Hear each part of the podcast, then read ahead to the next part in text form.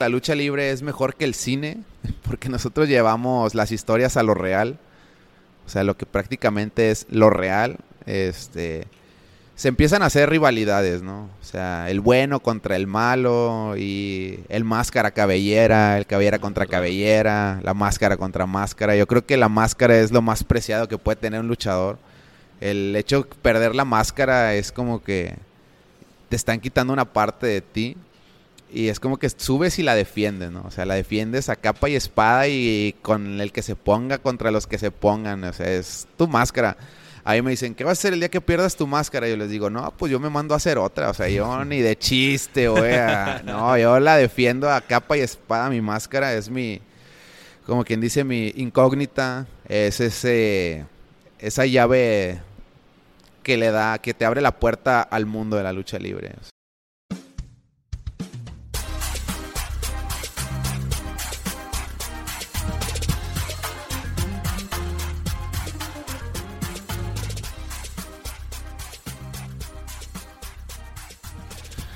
Hola, les habla Mike Mora y les doy la bienvenida a su programa Sin Dirección, el podcast en donde me dedico a entrevistar a personas con historias de éxito en el mundo laboral.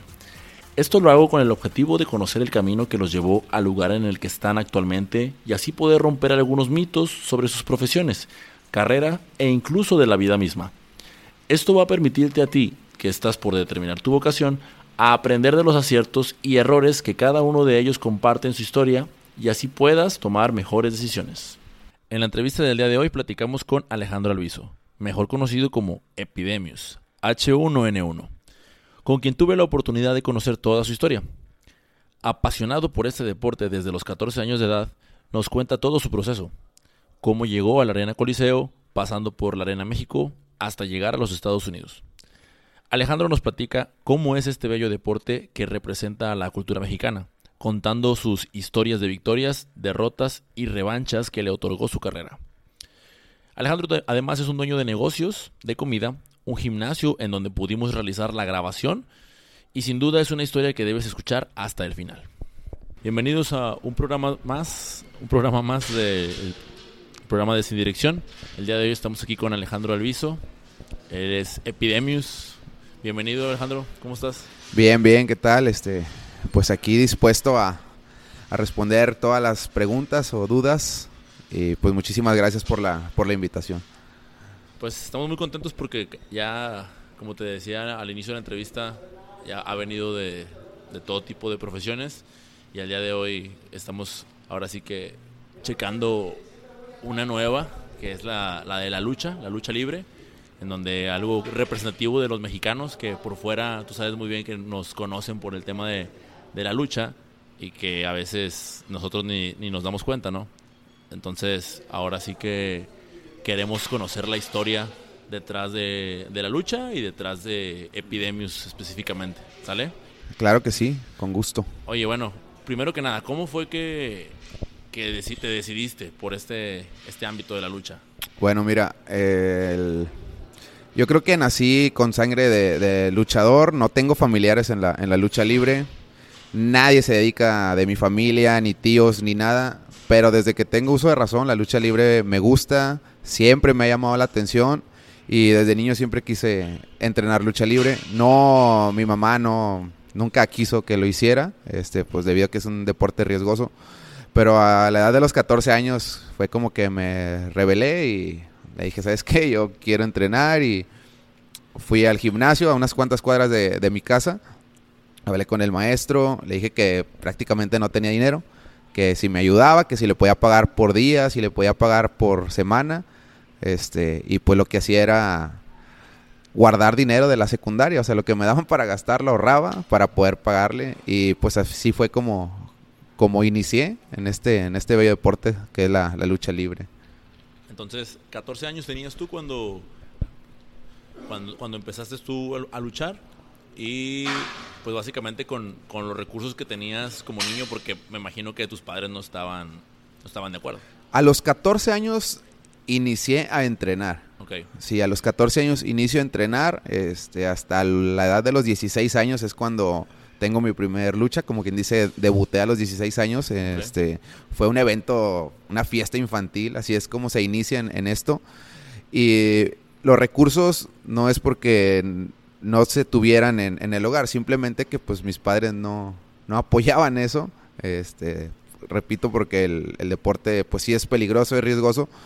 Y era como que mi mamá quería que fuera futbolista. Sí me gusta el fútbol, pero no me apasiona, no, no lo, no lo siento. Entonces, jugué unos años en las básicas del Cruz Azul y la verdad no sentía esa, esa pasión ni ese amor de, de, hacerlo. Simplemente lo hacía porque mi madre le gustaba, me gustaba verla feliz. Pero pues llega un punto en que dices, no quiero esto, quiero ser luchador.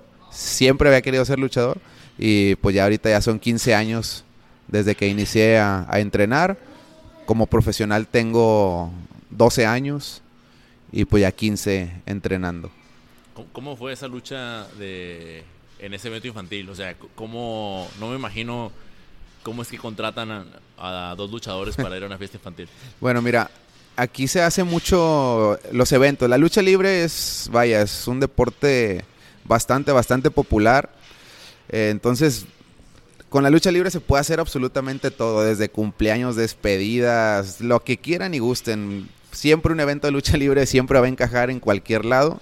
Entonces, en ese tiempo a mi profesor, este, lo contrataron para un evento de, lucha libre en una fiesta infantil. Entonces, ahí es donde empiezan a, llevar a los que tienen poco em, este, empezando a entrenar o ya los quieren debutar. Es como quien dice para empezar a foguearse. Entonces, ya de que mi maestro, oye, ¿sabes qué? Tal fecha va a haber una lucha, ¿quieres luchar? No, haz de cuenta que fue, no sé, no tengo palabras, fue una emoción enorme. Eh, este, yo estaba ya estaba en la, en la prepa y dejé de ir a la prepa, o sea, dejé la prepa porque yo quería ser luchador, yo quería luchar y no iba a la prepa por irme a entrenar, o sea, ni siquiera para hacer otra cosa. O sea, era de que me dejaban en el metro y yo me iba al gimnasio, me regresaba al gimnasio, no echaba libros, echaba ropa y entrenaba tres veces al día, o sea, porque yo quería llegar a, la lucha bien. O sea, pero prácticamente eran, no sé, 10 minutos lo que iba a luchar en, ese, en esa ocasión. Y pues yo estaba vuelto loco, o sea, completamente fue una emoción bastante grande. Ya después que debuté, pues ya le hablaron a, a, mis papás que por qué no había asistido como casi el mes a la, a la prepa y fue como que qué pasó y pues ya tuve que decir la verdad que era pues porque quería entrenar más y pues estuvo buena la regañada, pero se logró el, objetivo. Se debutó y pues ya, aquí estamos. Como quiera combinaste y terminaste la escuela sí. a la par que, que, estabas entrenando. Sí, o sea, haz de cuenta que le hablaron y ya fue como que el, director de que, oye, que, ¿por qué no ha asistido, verdad? Y mamá como que, si yo siempre te dejo ahí en el metro, y yo, no, pues es que me fui. Y el director de que, no, este se está juntando con alguna pandilla, está drogándose, no, nada de eso, o sea, simplemente pues me fui a entrenar, o sea, quería yo ser luchador y fue así como que algo muy extraño, fue como que me lo perdonaron, o sea, me perdonaron eso de que bueno, ya no faltes, este, y pude salvar el tetra, ¿no? O sea, ya de que porque iba bien, o sea, un tetra pasado fue como que, oye, va, bien las calificaciones, después ya no viene, o sea, por faltas todas dejadas, este, dijeron, bueno, ya no puedes faltar más, y salvé el tetra y pues yo terminé lo que fue mi, mi preparatoria. Ya no quise estudiar, o sea, no estudié nada de facultad. Una, porque no, no soy bueno estudiando, o sea, lo hacía porque era obligación, pero no soy buen, nada bueno estudiando. Y pues yo quería ser luchador, o sea, siempre mi cabeza fue como que la meta llegar a ser alguien en la lucha libre. Entonces, y ahorita la duda que me surge es, ¿a quién tenías tú como referente de decir, quiero ser como ese luchador? Bueno, mira, te hablo de los noventas, cuando empieza la, la triple a, a, salir ya lo que es en la televisión, porque pues yo me llevaban a la Monumental Monterrey desde muy chico, entonces ahí pues sí veía mm, Doctor Wagner, Solitario, Huracán Ramírez, pero pues eran luchadores poco más clásicos. Cuando surge triple A, como en el 92, ya empiezan los luchadores aéreos. Entonces ya era como que más espectacular. A mí me llamaba mucho la atención un luchador que se llamaba Winners, que en ese tiempo eh, hacía pareja con Supercaló. Años después se sabe que Winners es Abismo Negro, que ya falleció. pero era buenísimo como Winners y como Abismo Negro no se diga. Entonces como que en esa época Winners era para mí lo máximo. Después surgieron unos luchadores que se llamaban los cadetes del espacio. Esos eran más espectaculares que Winners, Luxor, eh, Boomerang. Y de ahí ya viene la Real Fuerza Aérea, Laredo Kid, Nemesis. Y todo ese tipo de luchadores aéreos a mí me llamó mucho la atención. Ya después ya empecé a ver la lucha libre de otra manera, no tanto de, en el espectáculo de eh, lo aéreo, sino ya más a ras de lona, un poco más de contacto, tipo lucha olímpica, lucha grecorromana. Ya vi Rey Misterio, ya vi un poco más de lucha americana. Entonces Rey Misterio vino como que a revolucionar mi cabeza en cuestión de, ah, yo quiero ser como Rey Misterio, un gran personaje. Y de ahí empecé, ¿no? O sea, ya cuando yo empiezo a entrenar, era, ah, yo quiero ser como Rey Misterio. Y empezaba a hacer los movimientos que hacía Rey Misterio. Entonces tú, ¿cómo podríamos definir que se, que se dividen los, los tipos de luchador? Ahorita que estabas mencionando a ras de lona, aéreo, ¿Cómo, cómo los, los, para ti la, la división, cómo, cuál sería? Bueno, es que mira, en la lucha libre existe lo que es como el bueno y el malo, los rudos y los técnicos. Los técnicos eh, prácticamente son los que hacen más espectacularidad, que son los que vuelan, los que andan saltando en las cuerdas, este, mortales hacia atrás, hacia adelante, tornillos. El rudo es más, como más castigador. ¿sí? El rudo es el que hace sufrir, el que aplica más llaves, este, sumisiones, candados. Pero pues ahorita en la actualidad sí la lucha libre ha evolucionado mucho. O sea, obviamente es como todo. Ahorita ya existe el strong style, el alto impacto, lucha aérea, lucha extrema, lucha ras de lona. Y pues es como todo, ¿no? Hay gustos para todo. Hay gente que no le gusta la lucha aérea, le gusta más la lucha clásica, que es a ras de lona, cuerpo a cuerpo. Sí, pues de ahí vienen las raíces de la lucha olímpica. Antes de ser luchador tienes que aprender olímpica, grecorromana, intercolegial y ya después te enseñan la lucha libre. Ya. Son varias ramas. Entonces ya cuando dominas tú las cuatro o cinco ramas que hay, ya es de que, oye, ¿sabes qué? Ya estás eh, apto, vamos a ver si te damos la licencia. Y hay un examen para ser luchador. Ah, eso es lo que te iba a preguntar apenas. o sea, ¿cuál es el proceso para convertirte en profesional? Bueno, tienes que entrenar, o sea, no hay así como que un término de que, ¿sabes que En cuatro años te ponen el, examen, hay gente que tiene muchas cualidades que a veces hasta menos del año, es como que, oye, aprendió demasiado rápido, hay gente que tarda mucho tiempo, hay gente que al primer entrenamiento le sale una maroma, hay gente que pasan tres meses y todavía no puede hacer una maroma, entonces es cada quien las cualidades que tengas, pero en lo personal creo que dos años es suficiente como para poder hacer el examen. O sea, con dos años de entrenamiento, y te hablo de entrenamiento diario, nada de un día sí, un día no, o dos veces a la semana, no, es un entrenamiento diario, si puedes dos veces al día, dos veces al día. La lucha libre es un deporte que te exige mucho. Yo creo que es como todo, ¿no? Pero pues sí, de plano es un deporte muy celoso, o sea, si lo dejas un mes, vas a regresar y te va a cobrar lo de todo el mes. Entonces, creo que con dos años que se entrene eh, bien, o sea, que descanses un día máximo, dos días máximo a la semana, creo que ya estás apto para hacer el, examen. Y el examen sí está largo, dura aproximadamente como cuatro o cinco horas el examen de lucha. Eh, pues, ¿En qué consiste, güey? Todas las modalidades que te acabo de mencionar te ponen lo básico. A ver, muéstrame olímpica, muéstrame grecorromana, muéstrame intercolegial, muéstrame eh, lucha libre. A ver, ahora vamos a, verlo aéreo, ahora vamos a ver qué tal de rudo. Y de todo es un poco. Y a ver, vamos a ver qué tal andas de, de lo físico. Y es, es la verdad, te llevas una muy buena friega. O sea, terminas y terminas y ya casi creo que ya no quieres ser luchador, porque sí está muy, muy buena la, la batalla en contra del profesor, que es el que te, te pone el examen. Pero, o sea, no sé, me, estoy imaginando así como que llegas y lo, órale, vas contra mí si quieres. no, o sea, se hace un grupo, o sea, haces, haces un grupo, incluso hay, hay fechas, ¿no? O sea, por año te dan una fecha y pues ya tú decides cuándo ir. Ok. Pero sí te dicen de que oye, tú ya puedes. Hay raza que dice, sin que el profesor les dé como que luz verde, yo lo voy a ir a hacer. Ah, y no, hombre, no duran ni no llegan ni a mitad de la, de la, de la prueba y van para atrás. Incluso todavía pueden llegar 20 y de esos 20 se la van a dar a 3 nada más. O sea, sí, está, muy estricto. Está bastante, bastante estricta la, la prueba para hacer, para que te den tu licencia y no es de que ya soy luchador, no, es de que puedes empezar a ser luchador, no es de que ya, ya eres un luchador profesional, no, no existe. O sea, Ah, aquí ya. nunca terminas de aprender. Ya, ya, ya, o sea, te, te- tienes el permiso y pues ahora sí, pues búscale, ¿verdad? Sí, o sea, Ya. tienes que seguir echándole porque aquí vas con un profe y te enseña una cosa, vas con otro y te enseña otra. Y de repente a uno se le ocurre un- una llavera para un lado, pero al otro se le ocurre para el otro lado y se le otro amarre y tienes que aprender. O sea, aquí es por eso que mismo te lo, te lo dicen en la, en la licencia, en el librito que te dan, te registran y en el mismo libro te dicen, incluso se vence al año. Se vence y te tienes que ir al año y llevar fotos, llevar exámenes médicos, tanto de sangre como de tu tórax, para ver si no estás lastimado. Ok. Este, y eh, ya conforme vas avanzando, mientras más eh, licencias tengas, ya te van catalogando como ya más luchador. Ya. Sí, o sea, es como una, especie, una serie de rangos, ¿no? Ajá, sí, Va- va- exacto, vas sí, incrementando y...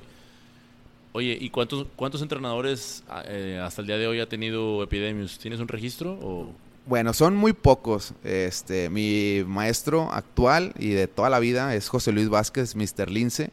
Es originario de, de aquí de Monterrey, Nuevo León. Con él ya tengo los 15 años entrenando. Pero pues también he ido a entrenar a México, he entrenado con Black Terry, he entrenado con Chacho Herodes. Ellos han sido prácticamente mis únicos tres maestros.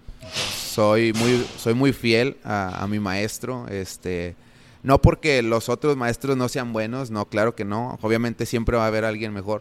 Pero siento que él me ha enseñado tanto y gracias a él he llegado hasta donde estoy ahorita. Y me gusta cómo entrena, sí, me gusta cómo entrena. Es muy estricto, es muy duro y te enseña bastante bien. O sea, hay otros entrenadores que son un poquito más light, son este como que más se puede decir como que te tienen un poquito más de compasión. Ok. Y aquí no, o sea, con el profe Lince, la verdad no existe eso, o sea, no existe, o sea, no puedes, que- no puedes estar hincado en la lona porque ya te están levantando, entonces creo que necesita eso la persona eh, que, este, que te exijan, porque si no te exigen prácticamente siempre vas a estar donde mismo, y es lo que me agrada del, del entrenamiento del profe, es lo que te ha llevado a, a... a- a, pues a muchas partes ahorita, o sea, a, a posicionarme en un buen lugar en la lucha. Ahora, hace ratito mencionabas de Abismo Negro como winners, o sea, también tienen esta como dualidad, estos dobles personajes, los, los luchadores. ¿Tú, tú- tú has tenido algo similar o lo entendí mal? Mira, este, aquí como te mencionaba, hay veces que, bueno, usas un nombre y tal vez ese nombre como que no tiene ese clic con la gente o el personaje o la máscara, el traje. Hay luchadores que trabajan sin máscara, a lo mejor no son guapos o no son carita. Tiene mucho que ver. Entonces, tú ya subes a trabajar, a lo mejor te dices, bueno, me voy a calar uno o dos años con este, con este personaje, pero ves que no, la gente sales y como que no te hace caso o simplemente pasas desapercibido, pero pues te gusta la lucha. Entonces, ¿qué dices? Oye, ¿sabes qué? Trabajo de técnico y pues yo vi que a la gente como que no le agradó. Bueno, ¿sabes qué? Me voy a desaparecer un ratito y voy a buscar otro personaje, pero voy a regresar de rudo. O sea, y regresas de rudo y la gente pues prácticamente no sabe que, que es la misma persona, pero ya está interpretando a otro personaje. Y con ese personaje rudo, la gente se te echa encima, está atrás de ti, mentada de madre y mil cosas. Entonces como que, ah, bueno, este era. Y hay veces que ha habido ocasiones en compañeros que son tres, cuatro personajes y no le dan. Y con el personaje más bobo es con el que hacen un, un verdadero show. Y es como que, bueno, nació para ser tal, tal personaje y ya te quedas con ese. Ah, ahorita, ahorita que dices esa palabra, yo creo que esa es, este, es uno de los, de los puntos en los que muchas veces dice la gente, no, es que la lucha libre, este, es puro show, la lucha libre es, es puro rollo. Y luego después ya ves desde dónde se avientan, lo, con qué se pegan y dices tú, eso no se vio tan show, eso sí se vio muy real, ¿no? O sea, entonces, ¿qué, qué si ahorita me acabas de decir que todo el entrenamiento que requiere, ¿no? Para todas esas friegas, o sea, ¿qué tan, qué tan exigente es una, una lucha ya de, pues ahora sí, de las que, de una función? Mira, es, es como todo. eh, depende mucho también del rival que te toque. Es como te exigen. Pero pues uno siempre tiene que estar, tiene, siempre tiene que estar preparado, no, no hay rival débil, o sea, todos son buenos y de todos aprendes. Entonces hay gente que es demasiado dura y te, te dicen, oye, ¿sabes qué? Vas contra tal y es como que ya sabes cómo trabaja y es, ponte a entrenar, o sea, ponte a entrenar y, y dale, porque sabes que te va a esperar una, una buena friega. Entonces, la gente cree que la lucha libre, digamos, es falsa no es falsa, todos los golpes son, son reales, nuestras caídas, nuestras lesiones. Como quien dice, se le llama deporte, espectáculo, circo, maroma y teatro. Yo siempre les menciono a la gente que me dice, oye, pero es, es de mentiras. No se pegan. Le digo, mira, si quieres ver este salvajismo, pues está el box, si lo quieres tomar así, está las artes marciales mixtas. Ahí sí vas a ver un deporte de contacto totalmente. Dice la gente, es que ¿por qué cuando se van a aventar lo esperas? Cualquier persona que se aviente se muere. O sea, si, se quita la otra persona se va a morir. O sea, te estás aventando de 5 metros, estás volando por encima de la cuerda 4 metros. O sea, créeme que a mí me ha pasado que no me alcanzan a agarrar y son unos golpes que no te los quitas en 15 ni un mes. O sea... Entonces es como que la gente, ay, no es, no es cierto. Uno al inicio como que sí se molesta porque sabe lo que se siente, uno lo vive. Y lo, no, es que no se pega, no es de verdad. Y es como que hazlo, o sea, ni siquiera estás arriba del poste y es como que ya estás aquí, no te puedes bajar, te tienes que aventar. Entonces, así es como yo lo, como yo lo he ido manejando, ¿no? O sea, yo le digo a la gente, si me quieren creer, qué bueno, si no, pues no me importa, o sea, yo sé lo que se siente, yo sé lo que se sufre, yo sé lo que se vive arriba, emociones, tristezas, de todo. Pero pues para mí, la verdad que no existe algo que me lo quite ese gusto ni ese sentimiento que siento por la, por la lucha libre. Chingón, chingón. Oye, ¿cuál fue tu primer, tu primer gran experiencia, tu primer función? Ya, que donde tú dijiste, este es mi, mi, mi debut, ahora sí. Bueno, mira, aquí es como todo, ¿no? O sea, son plazas pequeñas, son plazas grandes. Entonces creo que pues todos empezamos por su ciudad, ¿no? O sea, todos empezamos por, por su estado y aquí está en Monterrey lo que es la Arena Coliseo. Antes de llegar a la Arena Coliseo tienes que aventarte, pues como quien dice, varias funciones alrededor que son arenas pequeñas. La Arena Coliseo pues es como que la catedral aquí de, de Monterrey.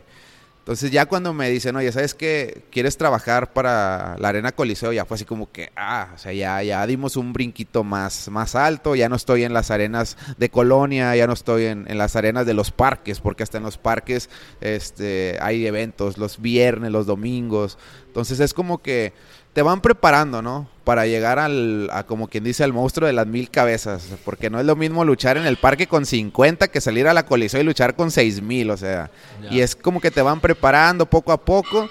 Y pues ya depende también mucho de la experiencia que hayas tomado en esas luchas, digamos, pequeñas para la hora que vas a entrar a la Coliseo. O sea, porque la Coliseo ya estás hablando de una arena que es reconocida a, nivel nacional. Entonces, fue a la edad de los 18 años cuando yo debuté por primera vez en la, en la Coliseo. Te estoy hablando que empecé a los 14. Tuvieron que pasar cuatro años para que pudiera subirme a luchar a la Coliseo por primera vez. O sea, y supongo que debutaste como que era joven, ¿o no? Sí, er, sí, prácticamente estás un... Es como quien dice, ¿no? Es un pollo todavía, o sea... ¿Por qué? Porque pues ya las personas que son estrellas, pues ya es gente de 30 para arriba. Sí, o sea, es gente de 30 para arriba. Y yo a los 14 años ya andar entrenando con, grandes es como que eres un niño al lado de, todos. O sea, son personas más trabajadas físicamente, mentalmente, ya con más callo, más colmillo. O sea, prácticamente me podían destrozar y ya no volví a pisar la, la lucha. Pero pues uno es aferrado y le gusta y pues se aguanta, ¿no? O sea, tienes que pasar también pues como en todos lados, ¿no? Humillaciones, este, que no te quieran ayudar, que no te quieran echar la mano, que se burlen, que aguantar golpes, o sea, y tú, pues con qué te defiendes, prácticamente estás muy chavo, estás adolescente, sin esa fuerza, sin esa, digamos, ese coraje que ellos ya han tomado con el paso de los años y no te queda más que aguantarte. O sea, tienes que aguantarte y, esperar, ¿no? Esperar esa, esa oportunidad, como quien dice, de que te vuelvan a tocar y sacarte lo que te hicieron. Y pues es una satisfacción, yo creo que todos tenemos en, en este ámbito. Eh, eh, ¿Tú en lo particular, cuál, cuál fue así como el- esa, esa experiencia o esa anécdota en donde nos dices, híjole, esto estuvo bien cabrón, pero luego después me... Y, y sí sucedió, sí sucedió y, y fue algo, la verdad que, como quien dice, no, la venganza no es buena, pero ese día se disfrutó. Yo tendría como unos 16 años, este, no voy a mencionar, no a mencionar nombres, pero subí a entrenar, estaba bien chavillo, o sea, tenía poco de haber empezado a entrenar, o sea, es como te decía, dos años es, es poco, pero a la vez es mucho si tienes cualidades. Entonces cuando yo empiezo, ya a los 16, ya me subía yo a entrenar o el profe me subía a entrenar con los que ya luchaban. Entonces en ese tiempo había un luchador que lo traían mucho en la arena Coliseo. Y era como que la estrella de la Coliseo. Y dio la casualidad que me tocó hacer un trabajo con él, o sea, entrenar con él de pareja.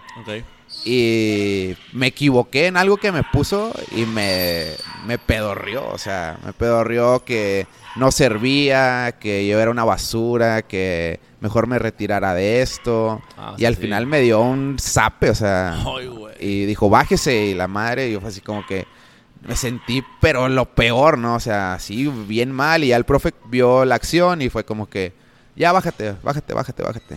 Y yo así con todo el sentimiento de, no puede ser posible, o sea, ya no quería ir y todo. Pero he sido muy aferrado, he sido bastante, bastante aferrado. Entonces, al día siguiente ya estaba otra vez ahí, pero fue, me dijo el profe, ya no vengas a esta hora, ven antes. Este, porque pues estos ya están más avanzados y pues ya viste lo de ayer. Dice, mejor espérate a que agarres más experiencia. Total, así quedó, pasaron los años y una vez en la Coliseo salgo, ya como Epidemius, y se me acerca y me dice, Epidemius, una foto, le digo, sí. Y le digo, ¿Quién no sé, ¿Este luchador? el mismo persona, la misma Ah, persona, sí. Dice, es que mis hijos son bien fan tuyos. Ay, güey. Y luego me le quedo viendo y lo, le digo, no sabes, quién, no sabes quién soy, ¿verdad? Y lo dice, no. Le digo, no, pues soy tal. No me digas eso y que bla, bla, bla. No, mis hijos están fascinados contigo, luchas a toda madre y esto y lo otro. Y así por dentro como que, hijo de tu madre, o sea, no te acuerdas hace 10 años lo que me hiciste y fue así como que, así quedó, ¿no? Oye, ¿sabes qué? Mis hijos van a cumplir años y queremos hacerle una lucha, pero quieren la temática tuya, o sea, ¿qué onda? ¿Puedes ir a luchar? No, pues sí, está bien. Ya me pagaron, fui a la fiesta de los niños. Regresa a entrenar la misma persona, pero yo ya como con 10, 12 años de experiencia. Y llega y me dice, ¿qué onda? ¿Me ayudas a entrenar? Y yo, sí. Y nos pusimos a entrenar y todo. Y dice, eh, nada más que dale tranquilo porque pues tú estás ya más, más acá y esto y lo otro. Y yo como que, no, no te preocupes, no pasa nada. y terminamos de entrenar y nos dice el profe, este, ya con eso. Y le digo, yo me refiero a- al profe como papá. Le digo, oye, pa, este, ¿puedo luchar con él poquito? Y luego me dice, no, no, ¿cómo? Le digo, nada más poquito, vamos a, vamos a, a luchar poquito, vamos a llavear. Dice, pero es que tú me vas a poner una chinga. Le digo, no, no, tranquilo. Y empecé a luchar. No, hombre, no le daba ni la hora, no deja ni que se parara. Y lo traía y lo traía y lo traía y lo traía y lo traía y lo traía. Al final, el- la persona quedó boca arriba en el ring tirada y yo quedé arriba de él así parado. Y le daba una cachetada. Le digo, ¿y quién era el huerco pendejo de hace 10 años? Y mi profe suelta la carcajada y de que eres un cabrón, te la tenías que sacar. Y no, yo nomás me empecé a reír y me rodeé y se quedó tirado ahí. Y ya fue como que, ah, me, me desahogué, me deshice de, de eso que me habían hecho. 10 años. ¿no? 10 años, 10, 12 años después. Y pues sí, mucha gente que en ese entonces como que te echaba la espalda o no te quería ayudar. Ahorita me hablan y es para pedirme trabajo o para que los ayude. Dices, ¿cómo da vuelta la vida? Simplemente tienes que portarte bien con la gente. Yo ahorita con la raza que yo- inicia, yo les echo bastante la mano, bastante, bastante la mano y yo se los digo, digo, aprovechen. ¿Por qué? Porque yo en su momento hubiera querido que me ayudaran de esta manera. O sea, y eh, no como quien dice, no, o sea, no a cualquiera le brindas tu mano, ves a quién, quién le echa Claro. ganas, ves a quién le apasiona. Entonces, ahorita sí traigo varias razas ahí que, que se le nota ese amor a la lucha, que ves que, que le sufre, que no se raja, y es como que vente, tú eres de los míos, vamos a, vamos a echarle. Y han sobresalido, o sea, y lo que me llena así como que de, de gusto es, los entrevistan. ¿Quiénes son tus maestros? Epidemios. Y es como que, órale, chido, ¿no? O sea, después de 15 años de sufrir, pues ya mínimo hemos dejado semilla en varios y pues los que falten. Sí, pues es, el trabajo, ¿no? El trabajo se va lo, va, lo va sembrando y poco a poco también lo vas recibiendo una, una cosecha que, como me decías al principio, ¿no? Pues también como entrenador, ¿no? Con, tu, bueno, entrenador, negocios y demás que ahorita ya irás, irás mencionando, que al final de cuentas todo se refleja en trabajo, ¿no? sí, sí, sí. Chamba. Así es, o sea, tienes que hacerlo con, con cariño, ¿no? O sea, todo lo que hagas, y, bueno, al menos yo siempre lo que he hecho, lo he hecho con, de corazón, nunca he hecho las cosas porque me obliguen. Y creo que ahí es donde vienen los frutos, ¿no? Cuando haces, dicen que cuando haces las cosas sin, sin obligación no es trabajo. Entonces yo pues podría decir que no trabajo porque todo lo hago con gusto. Está, muy chingón eso. Oye, Epidemios, vamos a dejarte ya, mejor en Epidemios. este, cuando, después de que tienes experiencia en la Coliseo, ¿cuándo es que, o, desde un principio, tú ya estabas mentalizado de voy a vivir de esto y ya te, te diste cuenta de que estabas viviendo de la lucha? Mira, yo cuando empecé, yo me fijé en ciertos objetivos, ¿no? Este, ¿Cuáles fueron?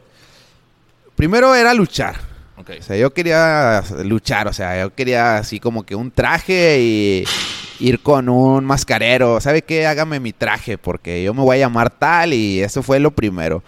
Después, luchar en la Arena Coliseo, luchar con las estrellas de aquí de, de Monterrey yo creo que todo el sueño de, luchador o todas las personas que empezamos en esto, el sueño es trabajar en la Arena México.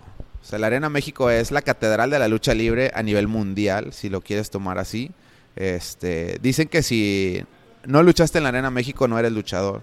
Entonces, uno de los estados más, más difíciles es el DF, ¿no? O sea, el Estado de México es una mata enorme de luchadores. Entonces, el ir a trabajar a México es difícil. ¿Por qué? Porque allá se supone que están los mejores.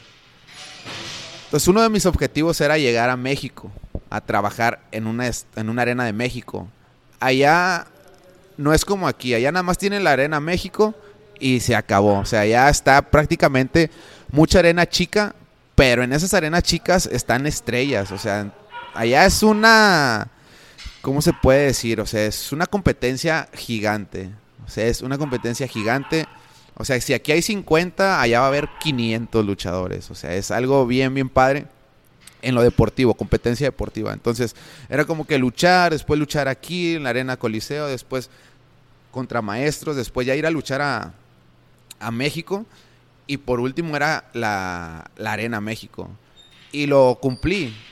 Y entre eso fui campeón de parejas de aquí de Monterrey, campeón welter, campeón crucero de la Arena Coliseo de la empresa de Aves y Candados, campeón con AAA.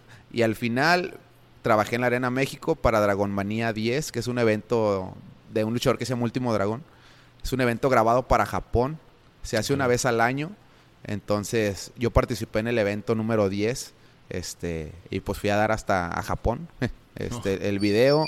Y fue una experiencia bastante, bastante buena. O sea, ha sido una de las mejores experiencias que he tenido como, como luchador, pisar lo que es la Arena México, bajar esos escalones, pasar, o sea, pisar esa pasarela y ya trabajar arriba del, como quien dice, del, del ring sagrado es una de los de las cosas que más satisfacción me, me, ha dado. Y fuera de ahí, pues ya enfrentar luchadores que yo veía de niño, Felino, Negro Casas, este, La Parca, Mesías, Cibernético. El Cibernético es mi padrino como Epidemius. Cuando yo debuté como Epidemius, el Cibernético me dio la pata de la buena suerte. y ahorita, pues Octavio lo veo y es como que, ¿qué onda? Y es mi camarada, ya luché contra de él, luché con él. Este, y pues te va relacionando con toda la gente que tú veías en la tele Ahora es como que lo tienes de amigo, lo tienes de compadre. Oye, ¿cómo es eso de la, de la, del apadrinamiento? A ver, A lo mejor es algo muy sencillo, pero me, me generó la duda. Bueno, este, eso pasa en ciertas partes nada más. Casi siempre lo hacen cuando van a aventar a un luchador muy bueno. Este, y no lo digo por mí, sino porque así lo hemos venido haciendo, de que, oye, ¿sabes qué? Va a salir el hijo de tal, de tal luchador, ¿no? Ah, ok, este, vamos a, lo va a padrinar tal persona, o sea, no el papá, o un luchador un poquito a lo mejor más arriba del, del papá, o, o cosas así, ¿no? Entonces cuando sacan lo de Epidemius, este, era una función aquí en Monterrey, y venía Cibernético, venía Zorro, en ese tiempo estaba Ken Suzuki haciendo una, una campaña aquí en México, no recuerdo quién era el otro, y dicen de que, oye, ¿sabes qué? Este personaje le tenemos como que fe, y ¿qué onda Ciber? ¿Lo puedes apadrinar? No, sí, pues ya haz de cuenta que salen todos a luchar, y al último salgo yo, y al cibernético da unas palabras, y es como que échale ganas, y mala patada de la buena suerte. Y pues ya, el padrino cibernético. Y pues ahí seguimos.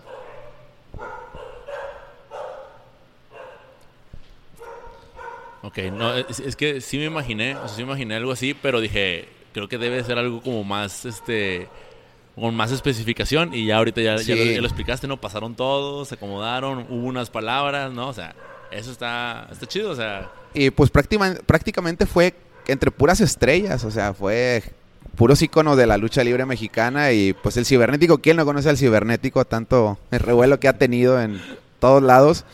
Y pues ya ahora lo veo, he trabajado con él aquí, he trabajado con él en Estados Unidos, entonces ya es como que ya es más camarada, ya más amigo. Cuando de, la arena, antes de llegar a la arena Coliseo, no, perdón, a la arena México, ¿tú ya habías salido fuera del país o, o a raíz de esto empezaste a salir fuera del país? a raíz de esto, pues sí me empieza a, caer un poco más de, trabajo este, en México, son más estados, empiezo a viajar un poco más, incluso en la misma Ciudad de México empiezo a trabajar con más empresas y, ahí fue como que di ese salto, ¿no? Este, a que la gente me empieza a conocer más empieza a conocer más, empiezan a, pedirme en otros lados. Eh, aquí en Monterrey pues ya me suben, como quien dice, categoría. Se, se, puede llamar de esa manera, este, de la primera lucha hasta la lucha estrella. Este, antes de eso siempre permanecía entre primera, segunda, tercera lucha por mucho. Cuando ya empiezo a salir, ya es como que epidemios en la lucha semifinal, o epidemios en la lucha estrella, epidemios en la semifinal. Y pues prácticamente a raíz de eso ya no bajé de, esas, de esas luchas. A menos de que el cartel esté repleto de estrellas. Ahí sí es como que de repente vámonos hasta la segunda. Pero así una primera tengo años que no trabajo ya en una lucha, en la, una primera lucha. Este, creo que mi trabajo pues sí ha sido bueno y Arena México, después de la Arena México, te repito, vienen más arenas, pero pues ya cuando di como que el salto fue cuando ya empecé a trabajar en Estados Unidos. Ya Estados Unidos ya fue así como que no estaba en mis planes. Yo fue como que hasta la Arena México era como que hasta aquí llegué con mis logros, ya los cumplí, mis objetivos, ya pisé las arenas que quería, ya fui campeón con la empresa con la que yo veía, ya luché con él, con él. Me ofrecen Estados Unidos y es como que va, va, vamos a Estados Unidos. Llego a Martínez Entertainment, que fue la empresa que me da la oportunidad. O sea, me busca Oscar Martínez, oye, ¿quieres venir a trabajar de este lado? Este, no, pues sí, ¿tienes visa? Sí tengo visa, visa de trabajo, vámonos. Llego y la verdad que la gente me arropó bastante bien de aquel lado. Este, debuto en Martínez Entertainment, lucha estrella en contra de la Parca. O sea, fue así como que llegamos y llegamos a lo grande con estrellas y la gente emocionada, o sea, la gente estaba emocionada de que haya empezado a ir. Y ahorita Martínez es mi segunda casa, de cuenta. O sea, Martínez Entertainment está en Texas, en Dallas, Texas, Fort Worth. Este, lucho cada dos meses allá con, con Martínez Entertainment. Y pues sí, la gente ya me tiene como, como ídolo en esa empresa. A veces somos del roster principal de, Martínez. Yo llegué a Martínez y Martínez ya tenía su roster e inmediatamente me, me incluyó. Este, tenemos como una familia, ¿no? Este, Martínez Entertainment se enfoca en reunir a lo mejor de México. Es la empresa, un mexicano, Oscar Martínez, pero él trata de reunir a los mexicanos más buenos que hay como que en el momento. Y tenemos esa familia, somos alrededor como de 10 o 12, que somos el roster principal. Y nos enfrenta contra gente de otros lados, o sea, no precisamente mexicanos, sino te trae japoneses, te trae mismos estadounidenses, brasileños, de Puerto Rico, de todos lados te empieza a enfrentar y ese tipo de luchas pues para uno está como que pues más chido, ¿no? Es como que vamos a ver escuela mexicana contra escuela de otro país. O sea, he enfrentado ya japoneses, brasileños y de todo un poco. Y está padre, ¿no? Porque te das cuenta que la mexicana rifa y rifa bastante la escuela de lucha libre mexicana. está, está, está muy chido porque pues precisamente uno, uno luego, luego se gancha con, el tema del, mundial, ¿no? Ah, empieza a ver de países y como, como espectador, oh, que los luchadores mexicanos, y pues uno de volada, pues es que la lucha es mexicana. Sí, sí, ah, sí. Pues, y se, se, hace la controversia, ¿no? Se hace la controversia con el otro luchador y, si pierdes, no te, no te quitas a los mexicanos y si ganas, no, eres el mejor. Está muy padre, o sea, deportivamente, la verdad, la lucha libre mexicana es es pasión totalmente. Oye, fíjate qué bueno que tocaste esa, que, dijiste esa palabra, que fue como que la, la que detonó ahorita que dijiste la controversia, ¿no? O sea, que creo que la, la, manejan bastante, o sea, le, le meten mucho mucho sazón, ¿no? De repente empiezas a ver comerciales, ¿no? De, no, que te espero, que te voy a partir y demás. O sea, eso también es parte de, la cultura de la lucha. Es como te mencionaba, circo, maroma y teatro. Así es como lo cataloga mucha gente, así es como lo catalogamos a lo mejor nosotros mismos. Este... Dicen que la lucha libre es mejor que el cine, porque nosotros llevamos las historias a lo real. O sea, lo que prácticamente es lo real. Este se empiezan a hacer rivalidades, ¿no? O sea, el bueno contra el malo y el máscara cabellera, el cabellera contra cabellera, la máscara contra máscara. Yo creo que la máscara es lo más preciado que puede tener un luchador. El hecho de perder la máscara es como que te están quitando una parte de ti y es como que subes y la defiendes, ¿no? O sea, la defiendes a capa y espada y con el que se ponga contra los que se pongan, o sea, es tu máscara. Ahí me dicen, ¿qué va a hacer el día que pierdas tu máscara? Y yo les digo, no, pues yo me mando a hacer otra. O sea, yo ni de chiste, güey. No, yo la defiendo a capa y espada. Mi máscara es mi, como quien dice, mi incógnita. Es ese, esa llave que le da, que te abre la puerta al mundo de la lucha libre. O sea, yo, yo traigo ahorita que dijiste eso, o sea, una imagen mm, aunque no era muy espectador de la lucha, me acuerdo, por ejemplo, a veces en, en, en la jugada, o en, cierto programa de, deportes que te ponían un, cachito de lo que había pasado en las luchas y luego te, pasaban esa parte en donde no, pues tal luchador perdió su máscara y, tengo muy presente la imagen en donde se la quieren quitar y, con la máscara en la mano el luchador se está cubriendo la cara. Ah, sí, sí, sí. se la quitaron, pero no, no se la quiere quitar para que no le vean el no, rostro. que no le vean el rostro. Y lo, están así como en una especie de humillación y, o sea, es un momento muy difícil para un luchador, supongo. Sí, no, y hay gente que lleva tan, tan adentro el deporte o, el personaje, o sea, porque prácticamente tú te pones una máscara y eres otro, o sea, yo en lo personal, yo pongo mi máscara y soy otra persona, o sea, con máscara hago muchísimas cosas, sin la máscara no. Entonces, no sé qué pasaría el día que si se llega a dar que yo llegue a perder la máscara, que no lo permitiría, o sea, no está como que ya, ya, te han apostado. Ya, hasta ahorita tengo ganadas nueve máscaras. Este, pero sí me ha tocado ver compañeros que pierden y, las lágrimas arriba del cuadrilátero y abajo del cuadrilátero. o sea, en, vestidores sangrados, golpeados y llorando. Es como que no pude, no lo logré. Y se deprimen y los ves y qué onda. Y no pueden y eh, los programan a la siguiente semana y sin máscara. ¿Qué vas a hacer si tienes más de 20 años luchando con máscara y ahora te tienes que subir a luchar sin máscara? O sea, la gente, ¿qué va a pensar? ¿Cómo te vas a mover? ¿Cómo vas a gesticular? O sea, es algo totalmente nuevo para, para la persona que, que pierde su máscara y quiere seguir. Mucha gente pierde la máscara y ya no regresa, o sea, se retira totalmente de la lucha. Entonces sí, es algo como que es lo que te digo, la pasión, ¿no? O sea, es la pasión. Cualquier otro deporte existe la pasión, pero aquí te están quitando una parte. Es como el futbolista, ¿no? Si se lesiona una pierna, es como que es mi herramienta de trabajo. O sea, Sí. ¿qué voy a hacer sin ella? Acá es la máscara. O la cabellera, esos que les gusta tener la- el, el cabello muy largo, o sea, de tener el cabello larguísimo a estar pelón, es como que es una humillación para ellos.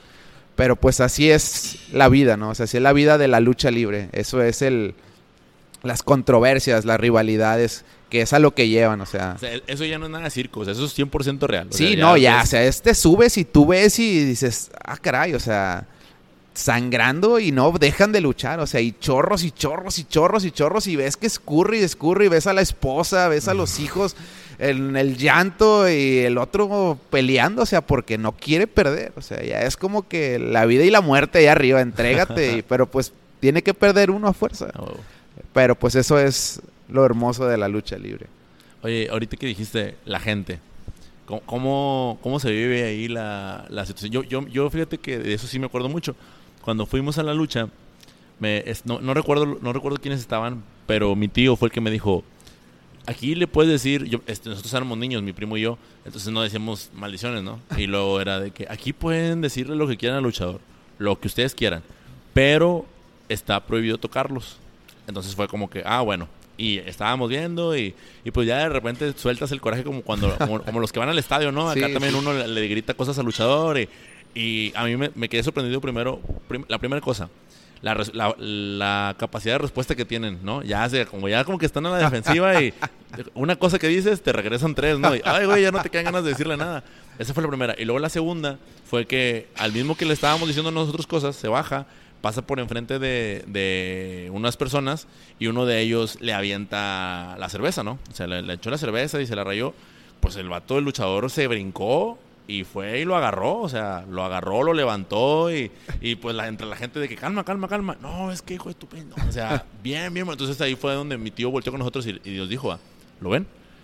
Todas las palabras que quieran, pero nada de contacto. Mira, tenemos un, un reglamento adentro de- del vestidor, ¿no? En todas las arenas te pegan o incluso a veces hasta está rotulado Ok, este, lo que está permitido dentro y fuera. ok, Y una de las cosas que no está permitida es tocar al aficionado.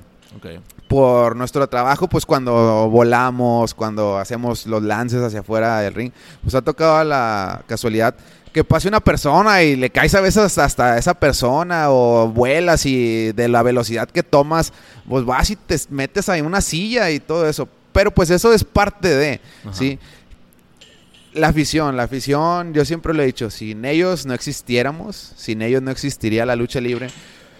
Y hay mucha gente que acude a la lucha para desestresarse, así como lo acabas de mencionar. O sea, tú sales y pobre de, de- de mi mamá, o sea, mi mamá qué culpa tiene, me la recuerdan como cien mil veces en la lucha, pero ves a la persona al, al final, esa persona que te lamentó 10, 20 veces, al final va y te pide una foto y te dice, oye, qué bien luchaste, qué bien trabajas, este, me regalas una foto y todo lo que te dije era mentira, es como que eh, no tenga miedo, o Sí, sea, ya sí. te tienen enfrente, güey. Ya te tienen ahí, pero sí se disculpan. Hay otros que de plano sí es aficionado tóxico, ¿no? Es como todo. También existe, Este, también. también existe el aficionado tóxico. A mí me tocó hace poco, salí a trabajar aquí en la Coliseo y yo fui el primero en salir, o sea, fui el primero que presentaron y pues sales, te subes al poste, saludas a la gente y desde que yo salí un aficionado fue de que Epidemius, mil cosas, fue así como que, ah, caray, o sea, no lo conozco, no le he hecho yo nada como para que me agreda tanto, o sea, Ajá. ¿sí me entiendes? O sea, era un... No, no, no, o sea, palabras sumamente vulgares y no sirves para nada y así como que, bueno, o sea, eso... Pues cualquier persona te lo puede decir, ¿no? O sea, cualquier aficionado frustrado, lo que tú quieras, te lo va a venir a decir. Pero ya el hecho que te mienten la madre con más cosas es como que, ah, caray, esto ya no como que no está bien. Ajá. Y así quedó. Yo me bajé y la misma gente que estaba alrededor del aficionado le decían, eh, bájale dos rayas, o sea, ya como que te estás excediendo en las cosas que estás diciendo. Y el aficionado, no, que esto y esto. Ah, yo simplemente eh, oídos sordos. Lo que ya no me pareció normal fue que a todos los que salimos a luchar nos decía, Ah, ya. Sí, o sea, no precisamente era conmigo, sino que todos los que estábamos trabajando no servíamos para nada. Ok. Y nos decía de cosas y de que tu familia, o sea, ya es como que, oye, cálmate, sí, o sea, mi familia no tiene nada que ver aquí contigo, o sea, dime a mí todo lo que quieras, pero ya que te metas con familia, eso ya no está bien, ¿sí? Entonces, sí se divide, ¿no? Y hay veces que el mismo alcohol los lleva a, a eso, pero hay otras personas que también están tomadas y están en un carnaval, o sea, sale el luchador y está bailando, está relajeando y todo, pero si te quedas pensando como que, ¿por qué ese, ese tipo de aficionados es así? O sea, está bien, saca todo lo que traigas, pero hasta ahí, ¿no? Es como que un límite. Ya lo único, la verdad, lo único que le faltaba era que casi que nos subiera y nos golpeara a, todos porque no sé qué pensaba o no sé qué pasaría por su cabeza. Y todos lo vimos. Y ya cuando entramos, este, fue así como que Oye, ¿qué onda con ese, ese güey? Ah, ¿Lo conoces? yo, no, pues no. Y el otro, no, pues tampoco. El referee, hasta el referee la llevó. O sea, o sea dices tú, espérate, o sea. Y traía la camisa de, un luchador que ni siquiera iba a luchar a ese día ahí. O sea, fue como que, ¿qué andas haciendo? O sea, pero bueno, o sea, se respeta. Pero mientras no nos toquen, pues nosotros no, no podemos hacer absolutamente nada más que la mentada de madre y la suya también, o la típica de que las señoras te dicen cosas y es como que cállate y vete a lavar la ropa y se encienden las señoras, o yo te mantengo y la gente se calienta y empieza, ¿no? El show ahí con el luchador, este... Sí, pero, ya, la gente ya sabe a lo que va, ya sabe a lo que va, exactamente, o sea, pero pues sí, como te digo, o sea, como, de, como dicen, ¿no? En la Villa del Señor de todo da la, de todo da la mata y pues es lo que tenemos a veces que soportar. Y pues eso que te avienten la cerveza. Te digo, o sea, pero pues bueno, a eso, a eso subimos y sabemos a lo que nos exponemos. Pero pues nos gusta esto, lo amamos y pues lo vamos a seguir haciendo. Qué chingón. algo, algo te iba a preguntar ahorita de... No, no, se, me fue, Ahorita algo dijiste y, dije, ahorita le voy a preguntar de eso y se, me, se me acaba de ir. Pero muy bien, a ver, epidemios, pues ahora sí, este, pasando a la, a la última parte de la entrevista. En esta parte lo que, lo que sucede es lo siguiente. Yo te voy a, a dejar que elijas tus preguntas, ¿sale? Entonces, del 1 al 9, tú me vas a decir un número y el número que te toque es, la, pregunta. que me vas a contestar, ¿vale? Entonces, de 1 al 9. Empezamos con el número 8. Con el 8. La pregunta número 8 dice, ¿cuál es tu posesión más valiosa? Mi posición más valiosa. Tu posesión más valiosa. Ah, mi posesión.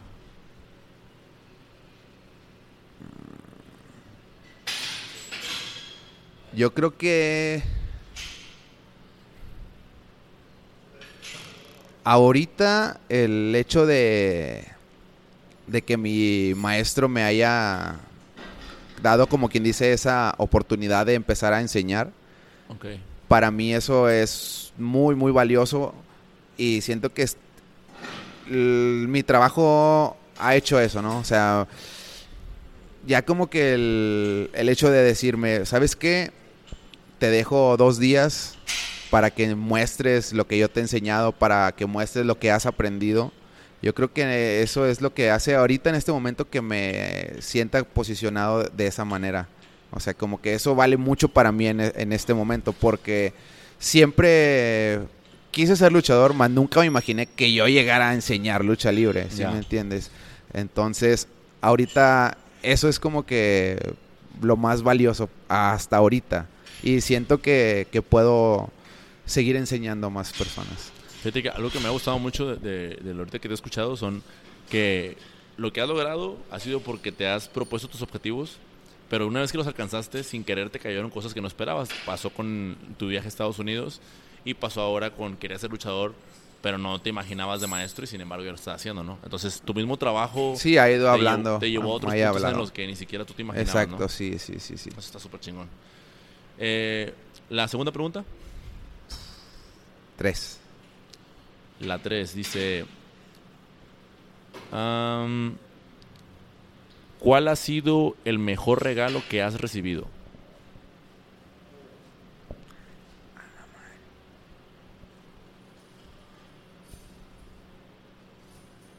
Yo creo que el, mejor regalo que pude o que he recibido es el hecho que la vida me haya dado este gusto por la, por la lucha libre. Este, porque si de plano mi cabeza no piensa en otra cosa al día que no sea lucha libre. Desayuno, como y ceno lucha libre. Siempre lucha libre para todo, desde niño. Entonces, yo creo que ese es el mejor regalo que me ha dado la vida, fuera de lo material, fuera de cualquier otra cosa. Este, esta pasión que me, con la que nací, creo que ha sido el mejor regalo, porque no existe otra cosa en mi vida que me haga más feliz que la lucha libre, a excepción de tener a mi madre y a mi familia. Pero la lucha libre para mí simplemente es, es única. Muy bien. Muchas gracias por compartir tu respuesta tan sincera. Y la siguiente pregunta, ¿cuál sería? Uno. La una, la uno, perdón, dice, ¿qué cosa divertida has hecho en las últimas semanas? ¿Qué cosa divertida he hecho? Ah, fuimos a a la estanzuela hace como un mes. Ajá. Este, y habíamos ido, este, Cuando dices fuimos, ¿te refieres a quién? a la, o sea, amigos, Ok. este, amigos, subimos la estanzuela, anduvimos un rato ahí, en, nos dijeron que había unas cascadas, Ajá. y si nos llevamos como que era una buena friega, son como Sí, friega. dos horas y media, tres para llegar, este, y luego de regreso sí terminas bien cansado, pero yo creo que el premio está padre, ¿no? Llegas y te avientas así unos clavados, este, y ya te refrescas. Estuvo padre, o sea, sí se, nos divertimos un, un, un buen. Yo no soy nada de, de antros ni eso, o sea, sí siempre es puro deporte. Entonces, pues para mí eso es divertido, ¿no? O sea, el hecho de hacer más deporte me, me divierte, y el cansarme me divierte. Entonces, creo que eso fue lo... Algo divertido que hice el- las últimas semanas. Muy bien.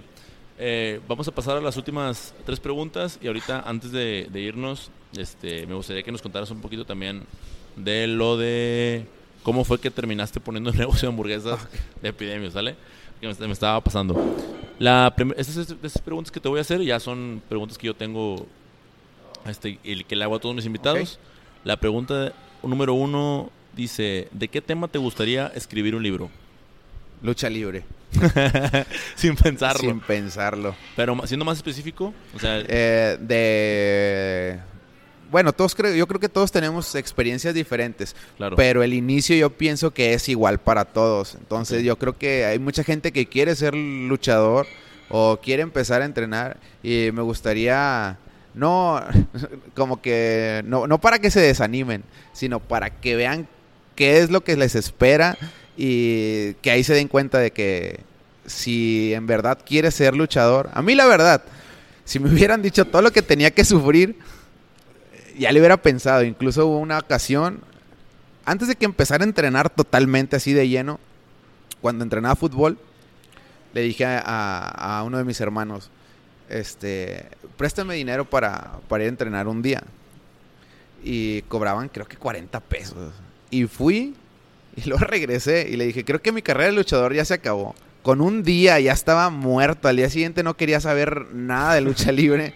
Pero ya como que a los pocos meses ya fue como que nada, sí, vamos a echarle. Entonces, creo que sí sería así como que el inicio de, de lo que vas a, lo que va a suceder, de lo que te espera. de lo que te espera, este, y ya decides si que en realidad quieres entrarle a este deporte. Ah, ahorita que dijiste, fíjate, esta, no- esta pregunta no va, pero, pero me, me generó, ahora sí que la duda, es, ¿cuál sería, qué, qué fue lo que te pasó que, que dijiste, ay, güey, si hubiera sabido esto, lo hubiera pensado? O sea, un- una de las cosas. Mira, una de las cosas que de plano ya me iba a dejar fuera de la lucha libre, este, iba a quedar paralítico. Ah, Este, como te mencionaba, hay gente buena, hay gente mala, hay gente que simplemente les das igual.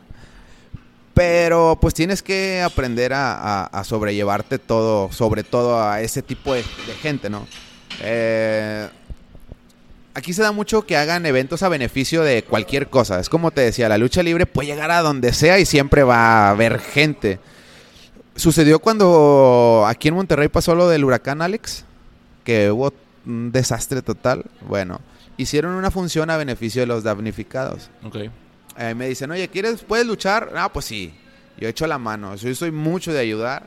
Este, ahorita también te platico algo que hago los diciembres. ok, Este, entonces, acudo a esa, a esa función y me ponen contra un luchador, que tampoco va a mencionar nombre, ya falleció, tiene poco que va a fallecer, hace un año, año y medio.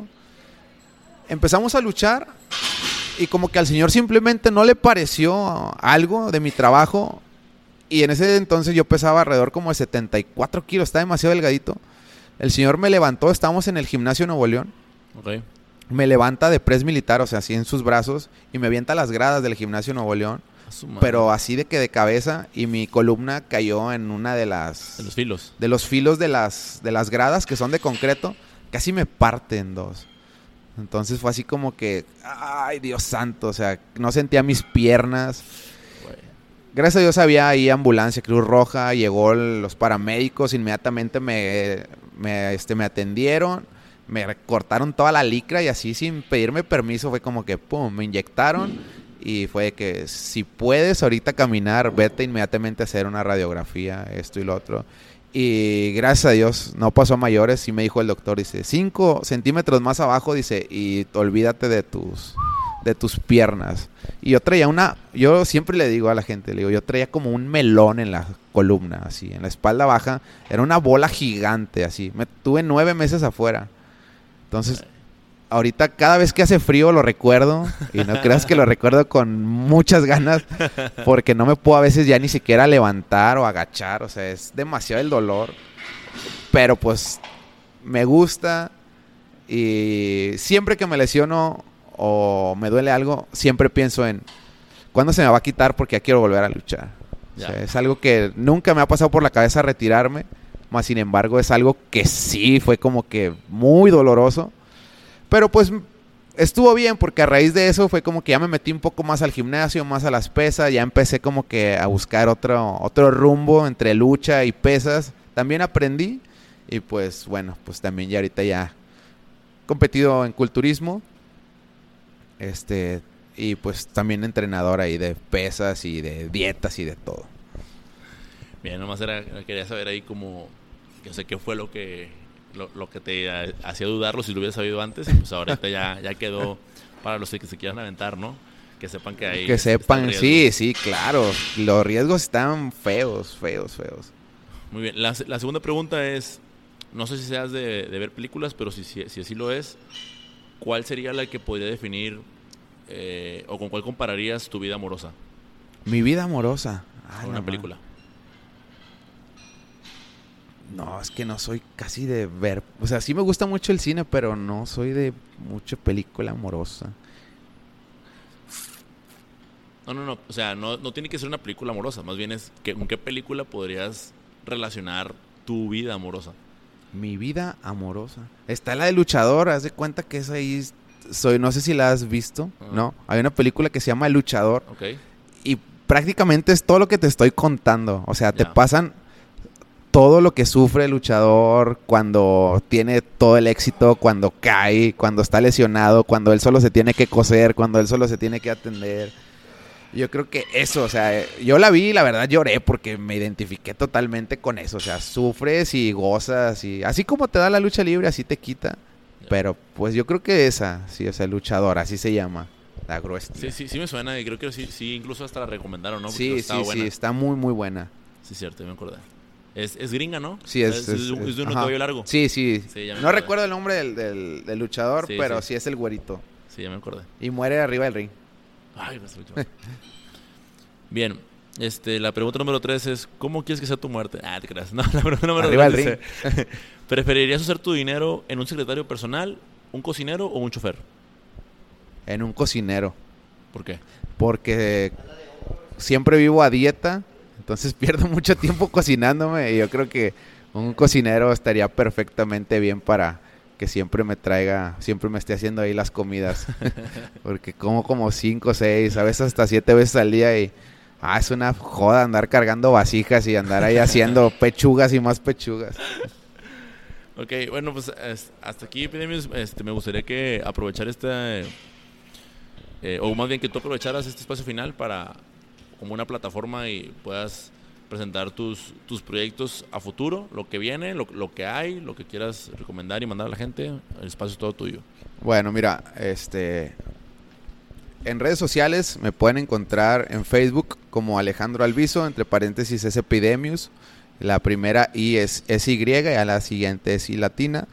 En YouTube también hay videos, están muchas luchas mías. eh, únicamente igual teclean Epidemius y les va a aparecer. En Instagram aparece como Epidemius este, H1N1. En Facebook está la fanpage Epidemius H1N1. Tengo un negocio de hamburguesas que lo acabo de, inaugurar. Tengo poco cuatro meses. Estoy ubicado en Jesús M. Garza, número 2903. Cruz con Nueva Rosita, en la colonia Fabriles, el Monterrey, Nuevo León. No tiene nada de pierde. Yo creo que todos ubicamos el, el cine Rally. Vienes por Colón, en el cine Rally das vuelta a la derecha, tres cuadras hacia adentro y en la mera esquina ahí están las, las famosas Epiburgers que poco a poco ahí hemos ido ganando terreno. Abrimos de jueves a domingo de 7 de la tarde a 1 de la mañana. Tengo también lo que es el gimnasio, se llama Gemelos Mutantes Gym. En Facebook está la fanpage Gemelos Mutantes Gym. Estamos en la colonia moderna. Que es ahorita donde si es se donde escuchan estamos. ahí los fierros es porque estamos grabando justamente aquí. Así es, este, ahí sí abrimos de lunes a viernes, de 8 de la mañana hasta las 10 y media de la noche. Ahí en, el, en la fanpage, ahí pueden encontrar este, toda, la, toda la información. Y pues creo que sería todo, mis redes sociales, mis dos negocios, este, y pues si ven programado Epidemios en alguna arena, no duden en acudir. No, yo siempre le he dicho, no apoyen, si no me quieren apoyar a mí, no lo hagan, pero apoyen la lucha libre, ya que es un deporte y es una cultura mexicana. Entonces es un espectáculo que no se van a arrepentir de, de acudir, se van a desestresar, se van a divertir y van a salir diciendo cuándo es el próximo evento y eso se los aseguro. Y pues yo siempre salgo, me brindo al 100, al 1000, me gusta trabajar, me gusta subirme al ring y hacer lucha libre. No me subo a payasear, no me subo a perder el tiempo, me subo a luchar. Entonces creo que pues ahí también pueden criticar algo mi trabajo, bueno o malo, pero pues acudan a, a la lucha y pues sería todo.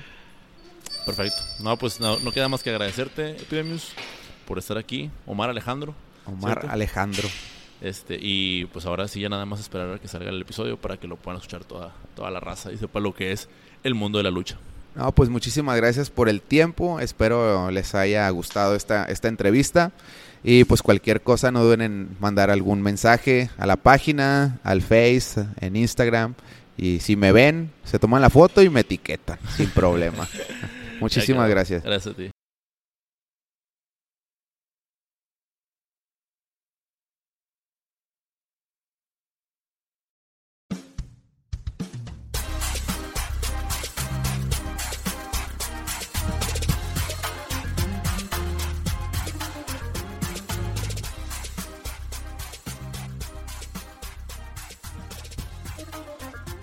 Muchísimas gracias por escuchar el episodio hasta el final.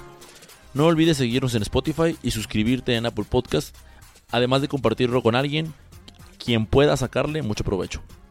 Muy pronto sacaremos el blog de Sin Dirección, así que debes de estar al pendiente para que toda la info que vayamos subiendo por ahí te pueda servir de mucha ayuda. Nos escuchamos en el siguiente episodio.